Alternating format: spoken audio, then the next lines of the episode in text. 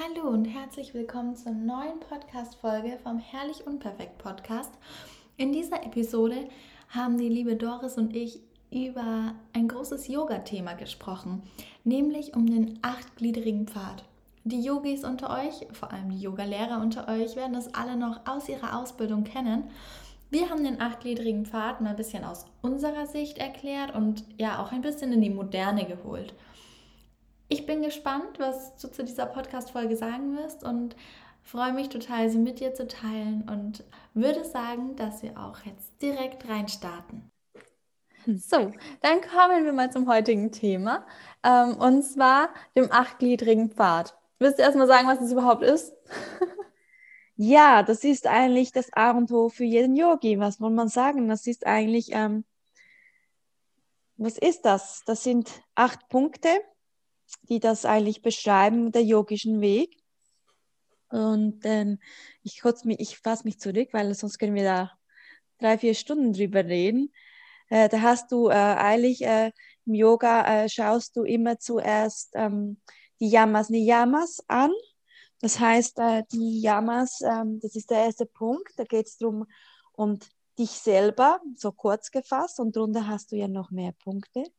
Und dann hast du die Niyamas, da geht es um die Umwelt und die Außenwelt. Du hast schon mal eigentlich zwei Themen, die sehr im Moment ähm, für die ganze Menschheit eigentlich im Corona-Aspekt zu schaffen machen. Und dann hast du das berühmte dritte Punkt, das ist die Asanas, was sich die meisten Leute, die nicht im yogischen Weg gehen, eigentlich was äh, darunter vorstellen können.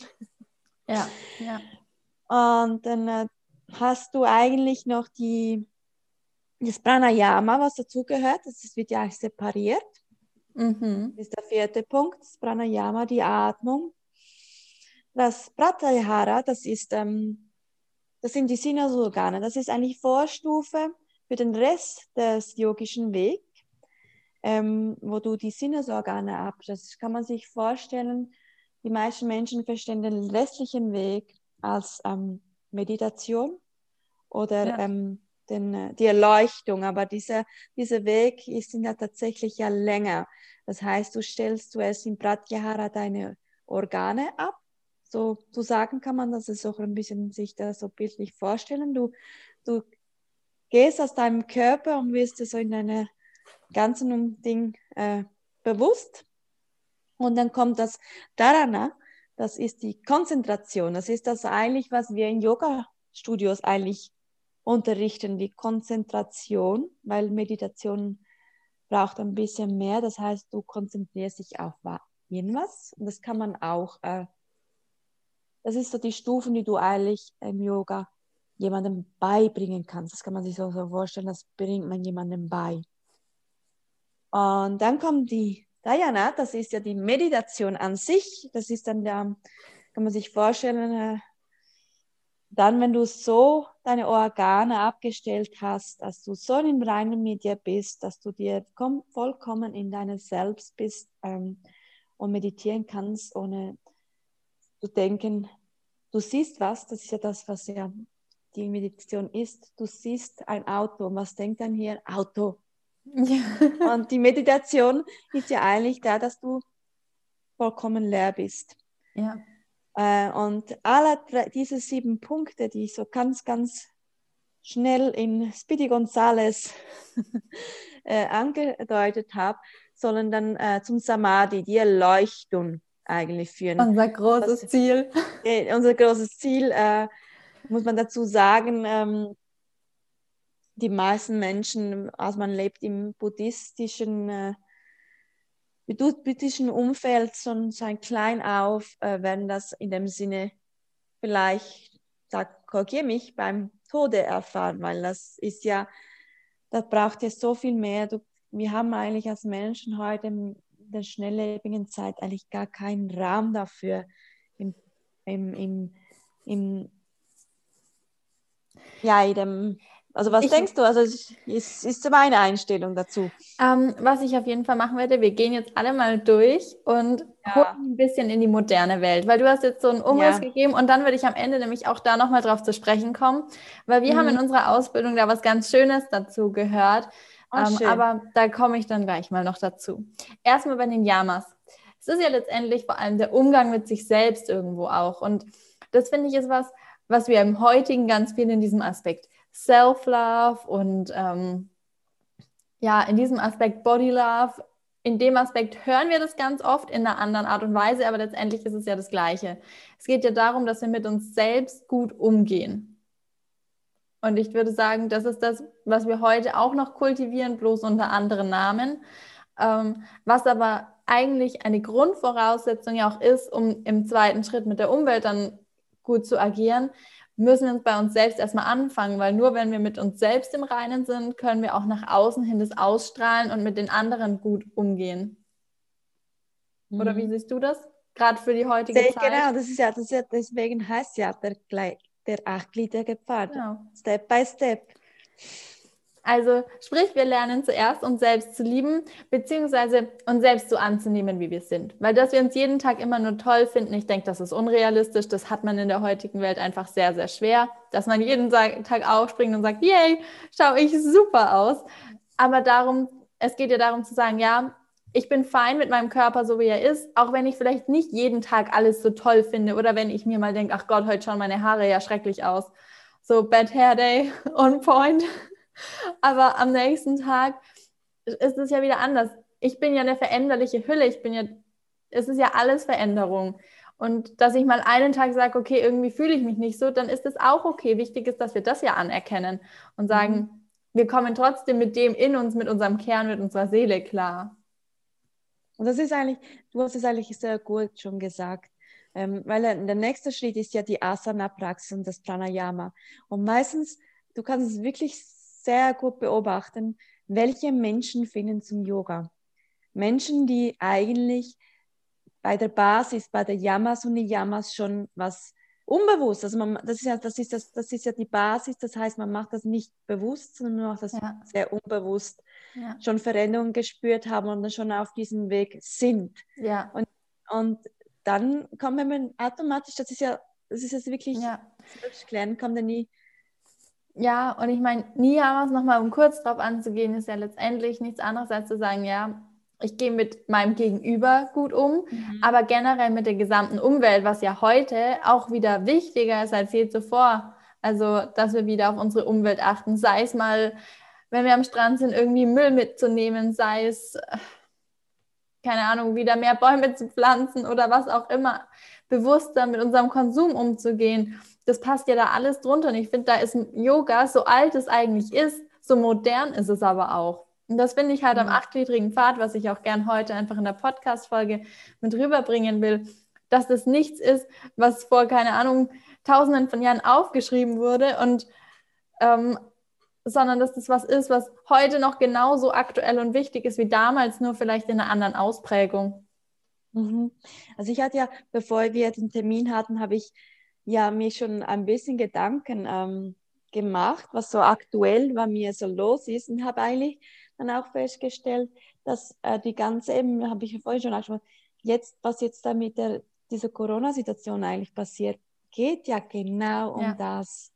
Es geht ja genau um diese Yamas, um sich selber und die Niyamas, dass wir ein bisschen Rücksicht nehmen auf uns alle. Und eigentlich ja. ist das entspannend, dass das eigentlich ein Grund menschliches Konstrukt ist. Ja, ja, total. Das hast du sehr schön formuliert, sehr schön in den Satz gepackt.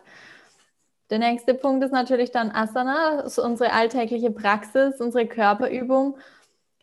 Und letztendlich, das kennen ja viele Yogis, denke ich gerade, die auch eine Yogalehrerausbildung haben. Letztendlich ist ja unsere Asana-Praxis nichts anderes als die Vorbereitung, um sitzen zu können für eine Meditation. Und das finde ich halt auch so spannend. Andererseits finde ich, sind die schon auch verzweigt, weil die Asana-Praxis kann uns auch wieder mehr zu unserem Selbst, zu unserer ähm, Selbstliebe führen, finde ich, wenn wir unseren Körper einfach dadurch wieder mehr spüren. Also mhm. das geht dann auch wieder in die unteren Stufen, finde ich, mit rein. Weil wenn wir unseren Körper mehr spüren, können wir vielleicht besser reflektieren auch, sind dann auch zu unserer Umwelt wieder besser, gerade auch zu unseren Mitmenschen in, dem, in der Beziehung jetzt. Ähm, weil wir uns auch selbst wieder besser reflektieren können. Da spielt die Asana-Praxis, finde ich, schon auch eine große Rolle. Mhm. Man kann sich eigentlich, das kann man eigentlich auch ähm, als Akli, den Pfad, kann man eigentlich auch als ganzheitlichen Pfad eigentlich übersetzen.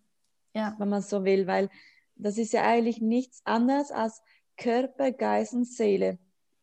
Ja. ja. Das darf jetzt auch ange gerade angesprochen. Das kann man vielleicht für die, die das vielleicht ein bisschen zu äh, hochgestellt ist mit, mit den Fachbegriffen, kann man es auch so zusammenfassen, dass das einfach so, man kann sich ein Kreischen vorstellen, wo du da die, diesen Pfad, und das ist ja nicht, der Pfad ist nicht, man kann sich nicht vorstellen, das ist ein Pfad, der A anfängt und B aufhört, sondern das ist ein, ein kleiner Kreis und da, da, da, da fängst du immer wieder von vorne an. Ja, ja. Und es ist einfach eine dauerhafte Schleife. Und manchmal machst du irgendwie eine Abzweigung, weil du irgendwas gerade leichter kannst. Und dann machst du nochmal eine Abzweigung und stehst auf einmal wieder bei Punkt 1. Und das ist einfach was Dynamisches. Und wie vorhin auch schon gesagt, ich meine, das Leben ist Veränderung. Und das mhm. ist aber ja auch was Schönes. Mhm. Weil wir haben ja die Möglichkeit, irgendwas zu verändern. Wenn wir die ganze Zeit auf der Konstante wären, wäre es ja auch langweilig. Genau.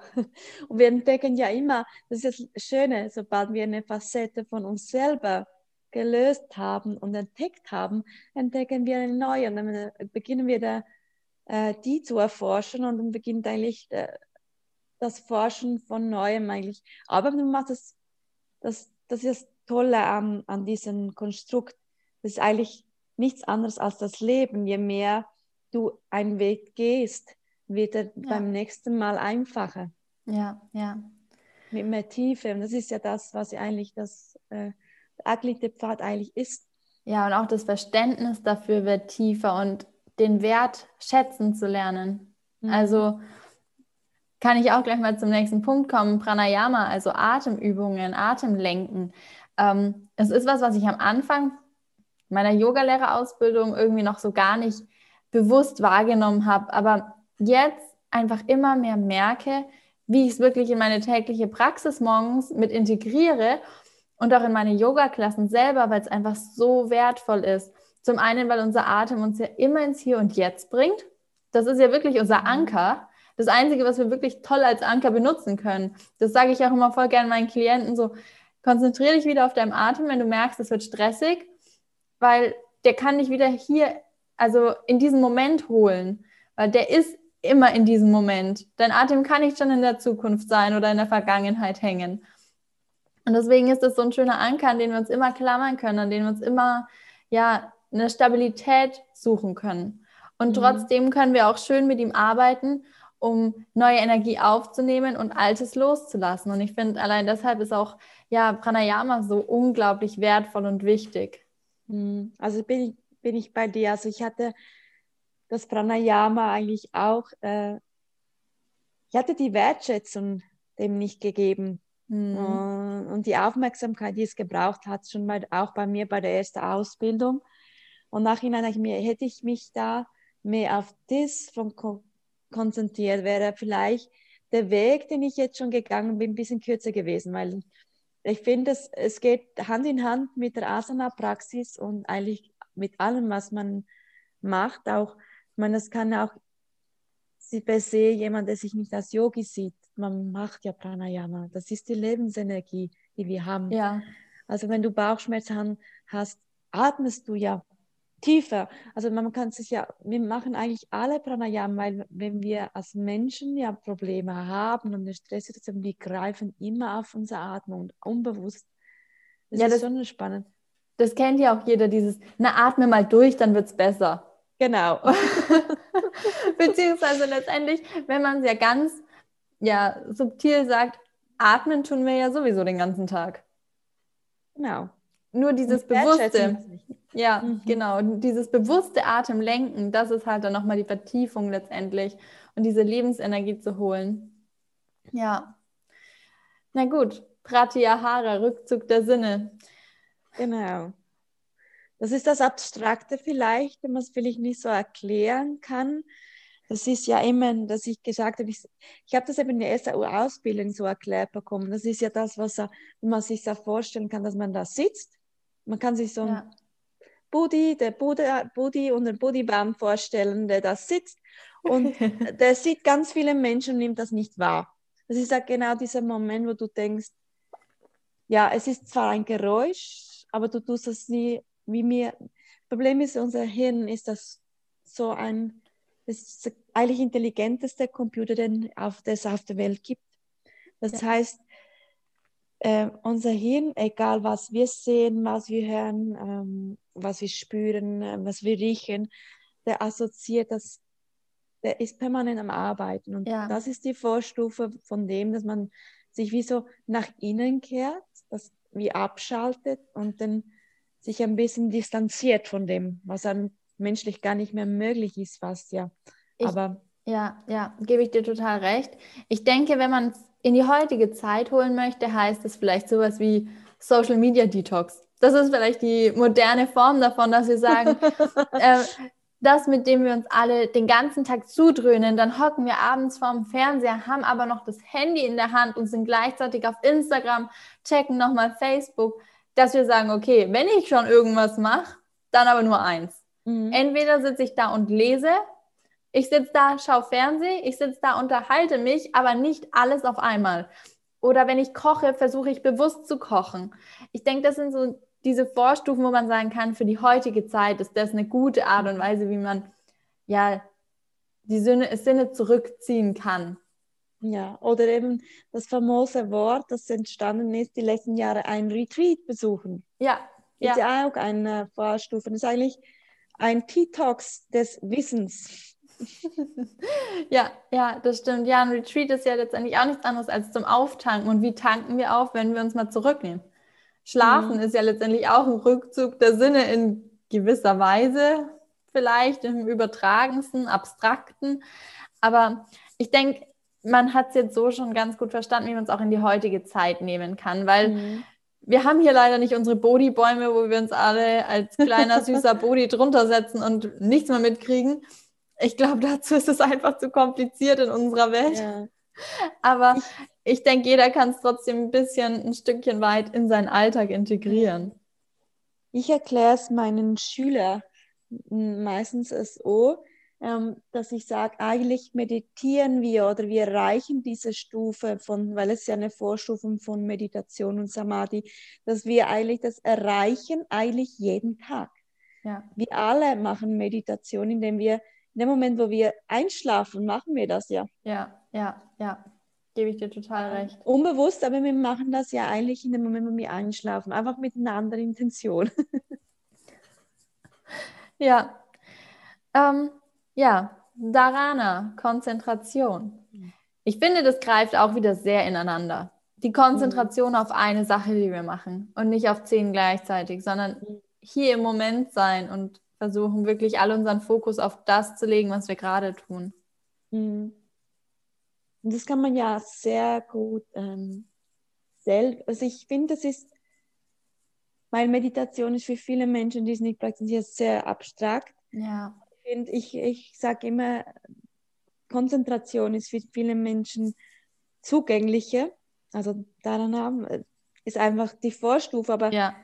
für die Erklärung, was Meditation ist, äh, ich finde ich, dass er ein eigentlich Konzentration schon ein guter Begriff ist, um sich ein bisschen darauf, darauf was vorzustellen. So, ja. wenn man sich jetzt da hinsetzt, ich mache sehr gerne mit ähm, geführte Meditationen, weil sehr viele Menschen den Zugang besser haben genau. als eine stille Meditation. Oder ich selber praktiziere gerne, ich stelle mir einfach, ich schaue, bevor ich die Augen zumache, eine Kerze an. Dann mache ich zu und stelle mir die Kerze weiterhin vor und versuche sowieso kann man sich da vorstellen, man hat so Fäuste und jeder Gedanke, der kommt, da kickt man ein bisschen weg und will einfach nur diese Kerze sehen. So kann man sich ein bisschen das vorstellen. Ja, das ist eigentlich schön. Letztendlich ist es ja Konzentration auf den Gegenstand, die Kerze, Konzentration auf den Atem bei einer Atemmeditation, auf mhm. die Stimme vom äh, Meditationsleitenden. Das ist eigentlich auch total ja, schön. Was uns dann zum nächsten Punkt Meditation führt, ähm, Diana, ich finde, ja, Meditation zu erklären, finde ich da jetzt echt schwer, weil mhm. letztendlich ist es für uns alle so ein Begriff. Aber mhm. eigentlich wollen wir unseren Kopf, unsere Gedanken in dem Moment leer haben, mhm. wenn man es jetzt mal so überträgt. Ähm, ist schwer vorstellbar, ähm, dass man wirklich einen Moment so hat, wo man gar nichts denkt. Aber es funktioniert.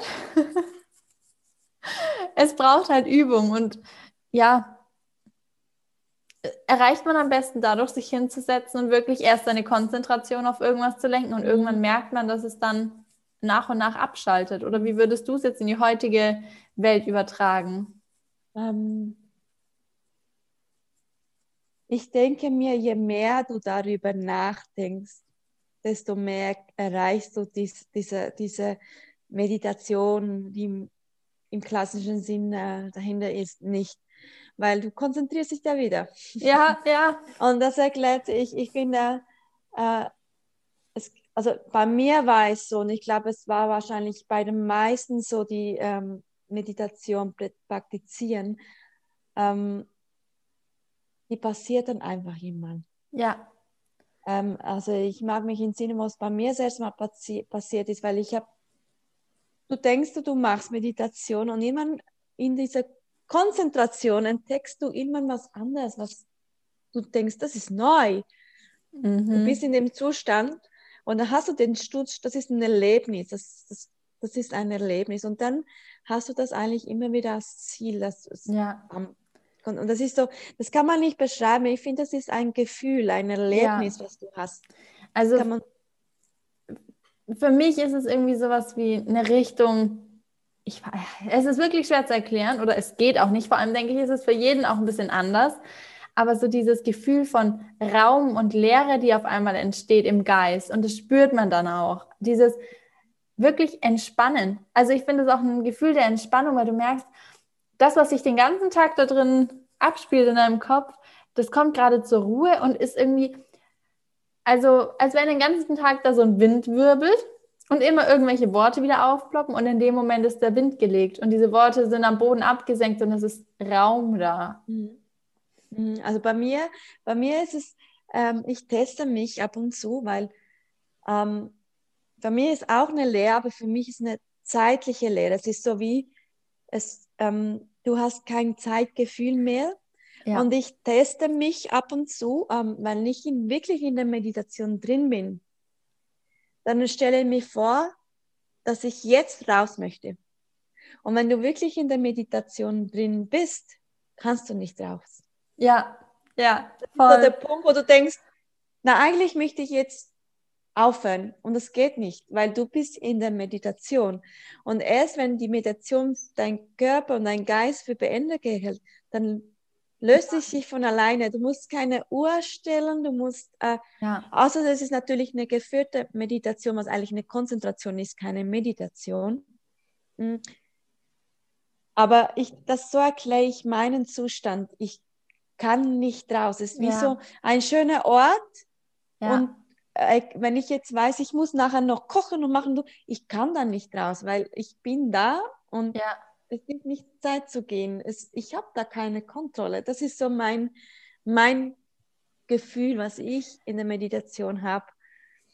Ja, doch, das erklärt es auch recht gut. Also das ist bei mir schon auch so. Was ich dann merke, wenn ich so Richtung Ende komme, kommen manchmal so Gedanken wie so, ich will nichts mehr denken, ich will nicht wieder denken, ich will hier bleiben, ich will hier bleiben. Oder kennst du das? Also ich habe das sehr viel, weil jetzt nicht mehr so, aber mir, ähm, ich meditiere meistens im Sitzen. Ja. Das heißt, ähm, ich hatte sehr lange äh, gebraucht und das ist nicht jeden Tag gleich, schlafe mir sehr schnell die Beine ein. Und wenn ich mich konzentriere, tun mir die Beine weh.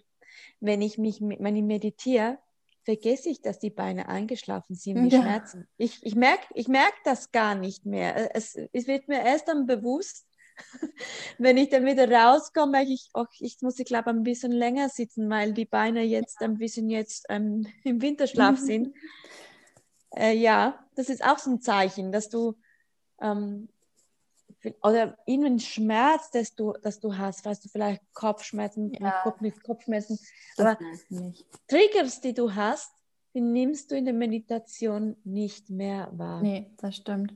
Also was zum Sitzen, ich meine, klar, das kann trotzdem sein, aber was man als kleinen Tipp für Meditationsanfänger zumindest geben kann, wenn man sich auf einen Yoga-Block oder so setzt oder auf einen Bolster beziehungsweise ein bisschen festere Kissen, dass man einfach höher sitzt, hilft oder es der Zirkulation, Stuhl. ja, oder auf einen Stuhl, dass man es wirklich so macht Und das kann da schon helfen, wenn das für manche einfach so ein K.O.-Kriterium ist, warum sie sagen, sie machen es nicht. Ähm, das kann man auf jeden Fall versuchen. Ja. Also, und sonst kann man es auch im Liegen. Am Liegen genau. ist halt die Gefahr, dass man einschläft. Das Sehr wollen wir ja nicht. ja, ähm, ich denke, Meditation haben jetzt auch einiges dazu gesagt. Samadhi, die Erleuchtung. Ähm, ja. Was ich dazu vorhin gedacht habe, also bei uns in der Ausbildung war es so, man hat Samadhi auch ab und zu im normalen Leben. Das sind diese kleinen Momente, wir haben das damals so schön, diese Glitzermomente im Leben, in denen sich alles richtig anfühlt, in denen man die Zeit vergisst, in denen man so absolut im Hier und Jetzt ist. Das sind so kleine Samadhis. Und es ist halt auch kein Zustand über Dauer, sondern es ist ein immer wieder wiederkehrender Zustand oder auch ein Prozess, auf den man dann wieder hinarbeitet oder ja, so Momente, die halt auch plötzlich kommen. Also es gibt ja so Tage oder so Augenblicke, wo man sich denkt, boah, jetzt ist gerade alles perfekt. Genauso sollte es gerade sein. Ich bin gerade so in mir, so glücklich, so in so einem ruhigen Zustand. Und das finde ich ist so eine ganz schöne mh, mm, Übertragung von Samadhi. Das, ist ja, das Klassische beschreibt es ja eigentlich und eigentlich ist es gar nicht so abwegig, weil viele Leute äh, praktizieren, also ja nicht nur per se eine, eine yogische Praxis. Also es geht nicht, es praktizieren viele Menschen, die nicht den Yoga-Weg in äh, die Meditation. Ähm, es geht ja darum, dass du, das kennen wir doch, wenn wir im Stress sind, mhm. äh, man sagt das so schön, wir sehen äh, vor lauter Bäumen den Weg nicht mehr. Den Wald. Den Wald nicht mehr, siehst du. Und äh, das kann man so mit der Meditation eigentlich so beschreiben, weil äh, die, unsere Wahrheit, unser Wissen, das das wohnt ja eigentlich schon bei uns drin, das ja. ist schon drin. Nur meistens sehen wir den Weg nicht, weil wir so abgelenkt, eben Konzentration, ja. Ablenkung. Und das, ich, ich, ich beschreibe das Samadhi dann so, dass du durch die Meditation, dass du dir Ruhe gibst eben äh, und dich auf ähm, dem, dir selber Raum gibst, eben das Samadhi, so diese kleinen Glitzermomente eben auch entstehen in der Meditation selber, weil du ja. vielleicht äh, dann plötzlich äh, einen stahlblauen Himmel siehst, wo du vorher wirklich nur Wölkchen gesehen hast, weil du so abgelenkt warst, dass du dich wirklich ähm, dann die Lösung findest. Ist ja auch ähm, sehr gut, wenn du Entscheidungen treffen möchtest. Ist ja genau auch so ein kleiner Meditationsweg. Wenn du Entscheidungen treffen möchtest, musst du ja auch zuerst sieht man die, die Entscheidung, den Weg nicht und plötzlich weißt du, ja, das möchte ich genauso. Und ja. vielleicht hast du, hast du vielleicht tagelang da rumgegurkt und wusstest nicht, was du tun musst und plötzlich kommt es einfach so, dein Glitzermoment, was du so schön gesagt ja. das behalte ich jetzt. Ja, ich fand es auch so schön. Der Glitzermoment kommt und dann plötzlich weißt du ganz genau, was du möchtest ja. und äh, wie du es gerne möchtest. Ja. Und es kommt einfach. Du bist dann auf einmal so eins mit diesem Prozess, diesem Weg, den du da gehen willst. Und du weißt es auch genau. Und das, das finde ich auch so schön. Ja.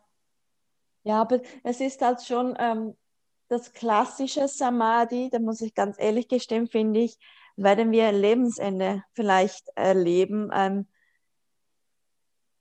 äh, wie sich, viele Leute stellen sich das ja so vor, eben, ich nehme wieder diesen Budi und einen Budi-Baum und das so ist mhm. es eben nicht. Das sollte eigentlich nicht per se unser Ziel sein, weil das ist ja wieder nicht modern. Ja, das stimmt, das stimmt. Ja, ich denke, für unsere Moderne sind diese kleinen Glitzermomente schon genau. einfach das Richtige. Und vielleicht, dass wir es am Ende einfach schaffen, durch die Liebe zu uns selbst, durch den guten Umgang mit der Umwelt, durch alles, was wir bis jetzt gesagt hatten, dass wir einfach öfter solche Momente erleben, dass wir sie bewusster erleben und halt mehr wertschätzen. Mhm. Und sie eben auch sehen als diese Momente, weil ja. ich denke, ähm, das, was den meisten ja am, im Wege steht, in diesem Weg, ist, dass sie mh, mm, dieses Samadhi ja eigentlich so als Dauerzustand oder ja. etwas ganz Abstraktes sehen, anstatt dass das äh, mal einfach zu beobachten, äh, was, was eigentlich rum ist, weil man so ähm, sich nicht so fest fokussieren. Ich finde, es ist wichtig, dass die Leute wissen, dass man sich nicht zu fest auf das fokussiert und eben wie das als kleiner Lebenskreis vorstellst über diese acht, den achtgliedrigen also muss ja nicht der achtgliedrige Pfad, aber wir reden ja darüber, dass man sich als Lebensprozess, man kann es als Lebensprozess, ja. Lebenseinstellung so sehen, und dass das immer wieder kommt und wieder geht und kommt und, ja. und neu kommt und Neues entdeckt und das so halt, ja, das Leben halt. Ja, es gibt ja auch dieses Rad des Lebens. Und irgendwie, genau. das fiel mir jetzt gerade dazu ein, als du gesagt hast, diesen Kreis. Und ich finde, das passt schon. Ich würde sagen, wir haben heute genug zum Nachdenken mitgegeben und ähm, verabschieden uns dann an dieser Stelle auch wieder. Wir bedanken Tschüss. uns ganz herzlich fürs Zuhören und wir freuen uns schon auf die nächste Folge. Tschüss. Tschüss. Schön, dass du dir die Folge heute wieder angehört hast und mit dabei warst. Wir sind total gespannt, was du zu dem heutigen Thema sagst. Ähm, lass es uns gerne auf Instagram oder ja ähm, als Kommentar unter dem YouTube-Video einfach da, was du über die Folge denkst, was dir zum achtgliedrigen Pfad einfällt, wie du es vielleicht heute modern in deinem Alltag integrierst.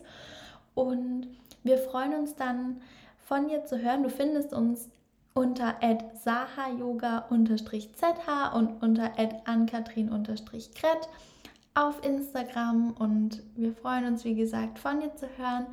Lass uns auch super, super gern ähm, ja, deine Rückmeldung bei Apple Podcast da, ein Feedback da, eine Bewertung. Wir würden uns super freuen. Oder teile auch gern diese Folge oder eine andere mit Freunden, Bekannten. Ähm, die sich auch für dieses Thema interessieren. Und wir freuen uns, dich beim nächsten Mal wieder dabei zu haben.